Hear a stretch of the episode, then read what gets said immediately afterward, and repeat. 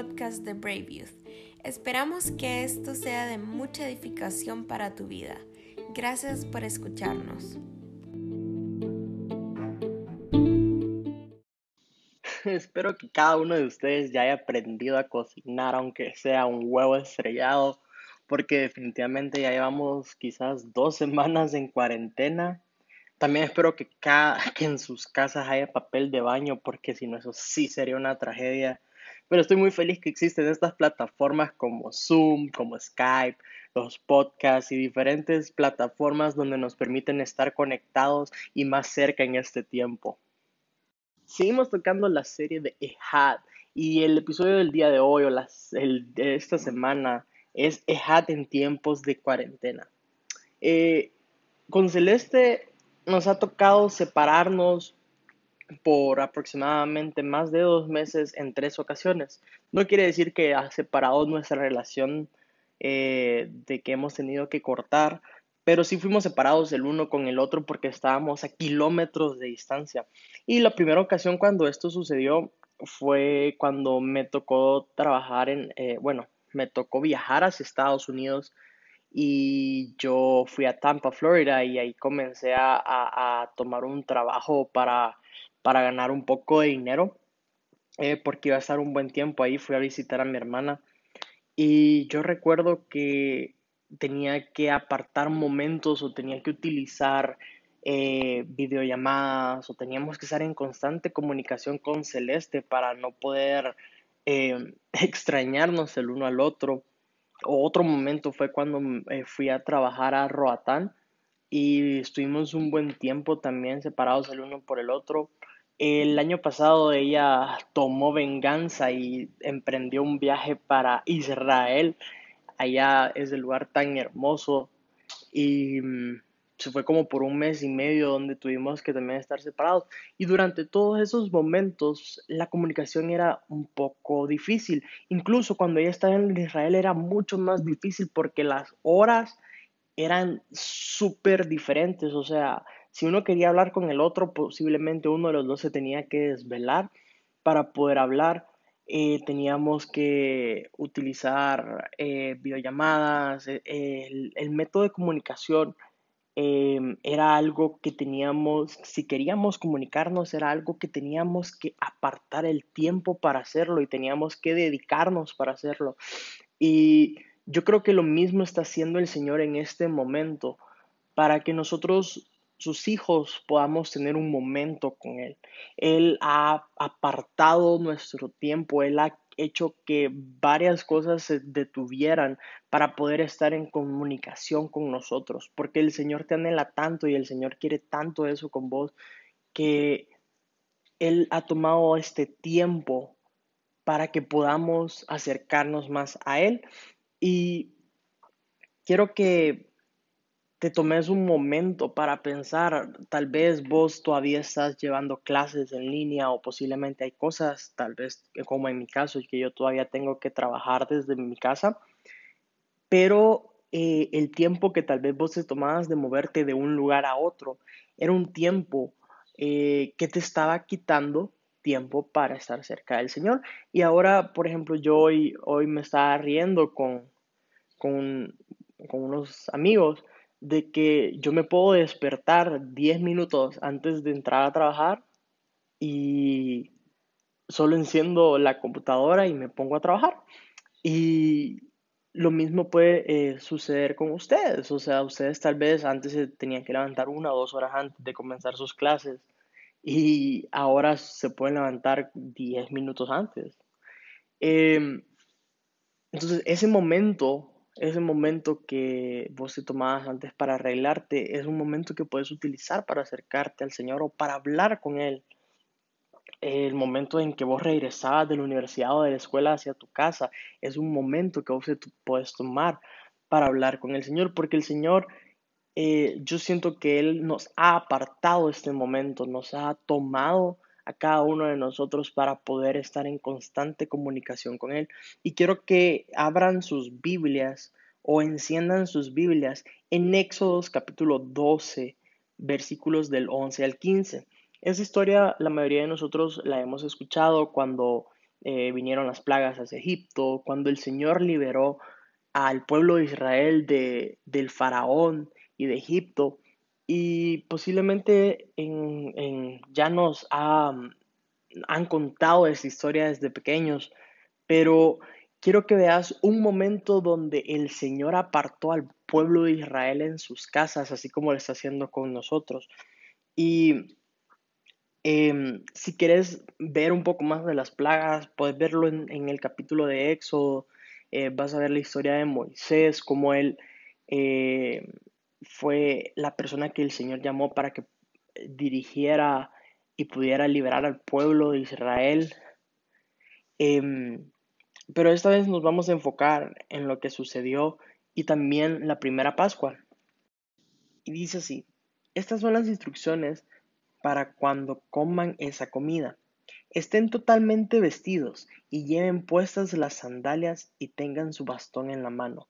En esos momentos el Señor le había dado unas instrucciones de una comida que tenían que preparar, eh, cómo preparar el pan sin levadura y ciertas instrucciones que el Señor había dado para eso. Coman deprisa, porque es la Pascua del Señor. Esa noche pasaré por la tierra de Egipto y heriré de muerte a todo primer hijo varón y a la primera cría macho de los animales de la tierra de Egipto. Ejecutaré juicio contra todos los dioses de Egipto, porque yo soy el Señor. Así como el Señor ha ejecutado juicio durante los dioses de algunos de nosotros, como el dinero y muchas cosas eh, más. No quiero entrar a profundidad con eso, pero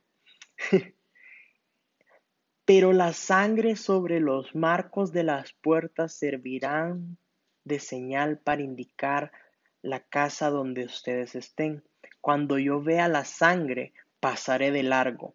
Esa plaga de muerte no los tocará a ustedes cuando yo hiera al pueblo de Egipto. ¿Y cuántos le damos gracias al Señor? Porque el Cordero Jesús derramó su sangre para marcarnos a cada uno de nosotros sus hijos. Y esa plaga no va a entrar a nuestras casas porque ya fuimos marcados por la sangre que pagó todo precio y todo pecado. Y sigue, este será un día para recordar. Cada año de generación en generación deberán celebrarlo como una fiesta especial al Señor. Esta es una ley para siempre durante siete días tendrán que preparar sin levadura todo pan que coman. El primer día de la fiesta, quiten de sus casas todo rastro de levadura. Cualquiera que coma pan con levadura en esos siete días de fiesta quedará excluido de la comunidad de Israel. Y aquí, obviamente, em, nosotros, em, no quiere decir de que Ay, no, alemán, fíjate que yo me comí un sándwich esta mañana y yo no sabía que había que comer pan sin levadura durante estos siete días. No te preocupes, que principalmente lo que el Señor se refiere a estos, eh, al pan. Y claro, también es necesario que, que sigamos las instrucciones como el Señor lo ha dado, pero eh, yo en lo personal, una vez entramos en la gracia, para mí es momento de, cuando dice pan sin levadura, es una palabra no adulterada o comer y, comer de la palabra eh, no adulterada. Y para mí la palabra no adulterada es cuando nosotros nos tomamos el tiempo para leer la Biblia directamente de la palabra de Dios, no por mensajes de un predicador, eh, o alguien más que le puede poner su opinión personal, sino que leerlo directamente de la Biblia. Entonces, vamos a orar y mm, vamos a, poner este momento en las manos del Señor. Eh, Padre, te doy gracias por la sangre del Cordero que ha marcado nuestros hogares, Señor. Te doy gracias porque creemos que el espíritu de muerte pasará de largo de nuestra morada. Padre, ayúdanos a estar totalmente vestidos, totalmente preparados. Gracias por preparar un tiempo especial para nosotros. Y te pedimos, Señor, que no falte nada en nuestros hogares, que no se acerque ninguna enfermedad y que venga paz en nuestros corazones y en el de nuestras familias. Te damos gracias en el nombre poderoso de Jesús. Amén y amén. Entonces, cada vez que Celeste y yo teníamos que separarnos por un buen tiempo el uno del otro, eh, nos preparábamos para el momento donde íbamos a estar juntos. Quizás yo compraba un ramo de flores de, o, de eucalipto. Vean que cuando eh, nos reunimos una vez más con Celeste en, en Roatán, fue bien chistoso porque eh, ella anhelaba o a ella le encanta el de eucalipto. Y miren, conseguir eucalipto en esa isla es lo más difícil. Es regalado encontrarte un coco. Te puedes encontrar un coco, te puedes encontrar, no sé, un banano. Pero eucalipto era algo muy difícil y e, conseguir un ramo de eucalipto para la fecha donde Celeste iba a llegar, para mí era algo bien costoso, pero ni siquiera me importaba lo costoso que podría ser. Yo estaba feliz porque la iba a ver y, y estaba muy feliz porque estaba preparándome para cuando ella llegara. Y lo mismo tiene que ser para nosotros. Tenemos que prepararnos. Este tiempo tiene que ser un momento para prepararnos y para estar más expectantes de lo que el Señor va a hacer cuando nos podamos reunir otra vez como iglesia. Entonces, este es un momento para prepararnos, es un momento para fortalecer nuestro espíritu. Y hoy estaba escuchando un mensaje de uno de mis pastores favoritos, se llama Andrés Speaker, y decía que las dificultades pasajeras son entrenamiento para el regreso de Jesús. Y él estaba hablando de cómo Juan al recibir Apocalipsis estaba durante un tiempo de cuarentena en la isla de Patmos. Entonces, podemos ver cómo la iglesia se ha fortalecido de maneras diferentes. Hoy Em, les compartía por el grupo de WhatsApp que en este momento no nos han separado, sino que en cambio nos hemos unido como iglesia y que gracias a Dios existe la tecnología donde hoy podemos estar más conectados, aunque algunos de nosotros esté en otro país, este no ha sido un tiempo para separarnos, sino que ha sido un tiempo para unirnos.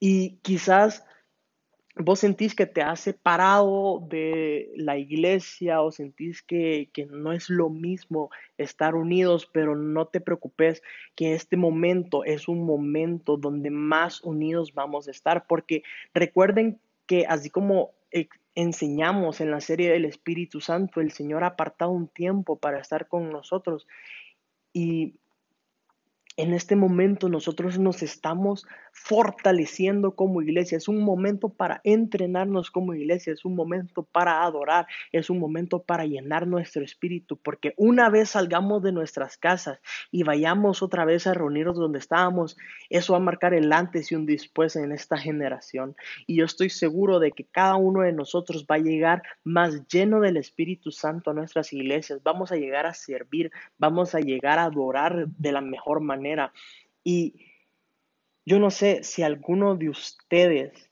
quizás sienten que este tiempo es difícil, pero déjame recordarte que después de la primera Pascua, cuando el Señor lanzó esa última plaga, el Señor después de haber tenido a su pueblo en sus casas, así como nosotros también hemos estado en las casas, Él abrió el mar rojo. Y estoy seguro que después de este tiempo de cuarentena, el Señor va a abrir el mar rojo para la iglesia y vamos a comenzar a atravesar ese mar y vamos a empezar el camino hacia la, tierra prometida.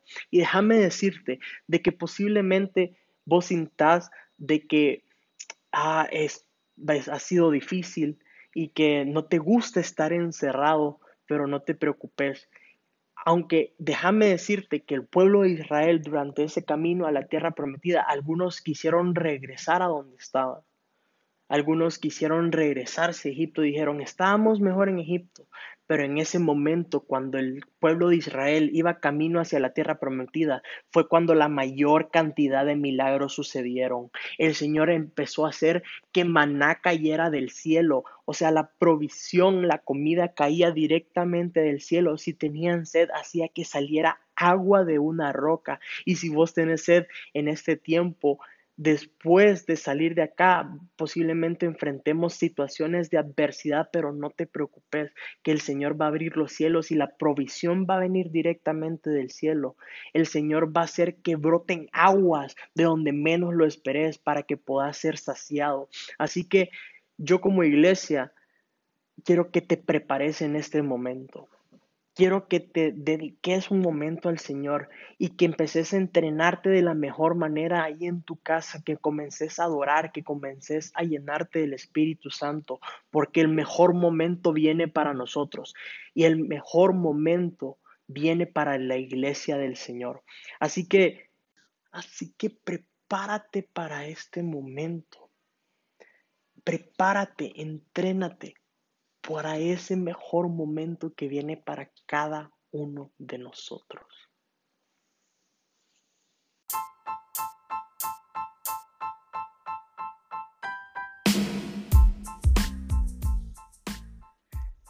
Estoy muy feliz de que existan estas plataformas para poder comunicarnos y espero que tomes este momento para fortalecer tu espíritu ahí en tu hogar, para que dediques un momento cada día al Señor y puedas adorarlo y entrar en su presencia.